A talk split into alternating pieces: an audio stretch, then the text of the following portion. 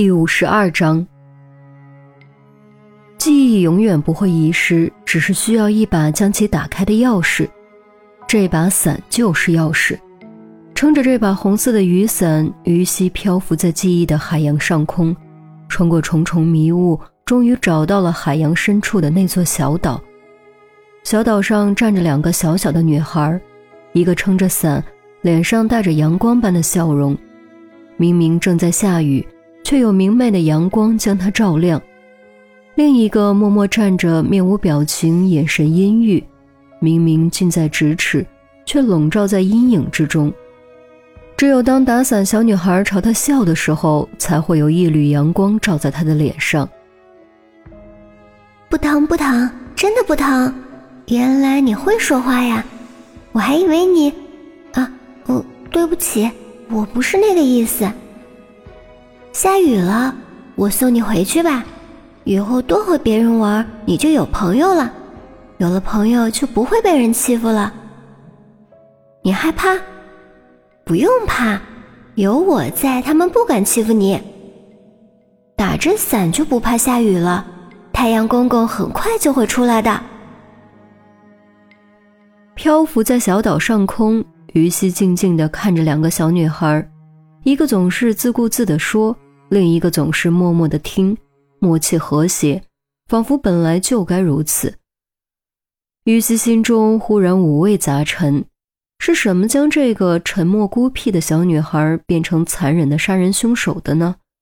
是旁人的欺辱和嘲笑，家庭的破裂，还是希望的降临和陨灭？如果当年他没有搬家离开，如果他和他成为朋友，能够有机会去改变他，还会发生今天这些悲剧吗？或许是受到于心念头的影响，记忆小岛上打伞的小女孩忽然消失了，灿烂的阳光也随之消失不见，整个世界都被阴影笼罩。孤僻寡言的小女孩突然哭了出来，踉跄朝着阳光消失的地方拼命追逐。却磕磕绊绊，不断摔倒，最终狼狈地倒在海水之中，双眼直愣愣盯着天空，空洞无神，再也没有了阳光。乌云漫卷，狂风暴雨，茫茫海中，苍凉岛上，只有他死尸般漂浮着。红色的雨伞被风吹起，落在海水中，伞布开始融化滴血，很快将周围的海水都变成了可怖的猩红色。一声惊叫，于西从记忆的幻觉中清醒过来，不知不觉间已是冷汗津津。你真的送给冯小敏一把伞，一把长柄尖头老式雨伞。陆明和陈红都紧张起来。于西咽了口口水，双手攥紧，艰难的点了点头。是我小时候有一次雨天送他回家送给他的，他为什么要用这把伞？他实在说不下去，每每想到那把伞就是戳死三人的凶器，他就感觉不寒而栗。钟离说过，凶手对那把伞有感情，小钱的心理侧写也认为那把伞是凶手的感情寄托。现在一切都清楚了，因为那把伞是你送的，所以冯小敏把对你的感情寄托在了那把伞上。唉。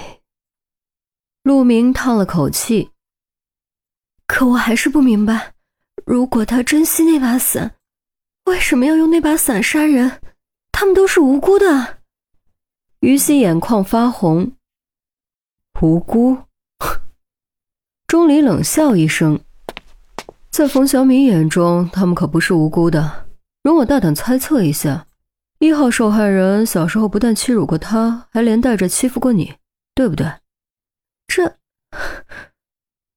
于西仔细回想，发现果然如钟离所说，小时候朝冯小敏丢石头的有杨丽，到处乱传嘲笑冯小敏的有杨丽，那次丢石头砸伤他额头的就是杨丽，后来因他袒护冯小敏，偷偷带人打他的还是杨丽。这就对了，童年的遭遇让冯小敏具有严重的反社会倾向，他可以忍受别人欺辱自己。却不能忍受别人欺辱你，因为他将你当做他唯一的朋友，他把你看得远比自己重要。也许在他看来，是杨丽的欺辱导致你搬家离开，进而导致他失去唯一的朋友，所以他才会心生仇恨。在拥有作案的能力后实施谋杀，通过用你留下的雨伞帮你报仇，也帮他自己报仇。钟离分析道：“嗯，很有道理。你再想想，二号受害人和你有没有过节？比如欺负过你之类的。”陈红和陆明都同意钟离的分析。对于孤僻人格，尤其是从小饱受欺凌的孤僻人格，朋友的意义远比普通人更重，甚至比自己的生命还要重。于西仔细回忆，终于有了眉目。事实上，他并不认识王雪华，他认识的是王雪华的男朋友李欣。那时王雪华高三，她高二，李欣也高二，和她同年级。由于她长得漂亮，追求她的人很多。李欣就是其中之一。李欣长得挺帅，脾气好，运动好，又关心人，是许多女生暗恋的对象。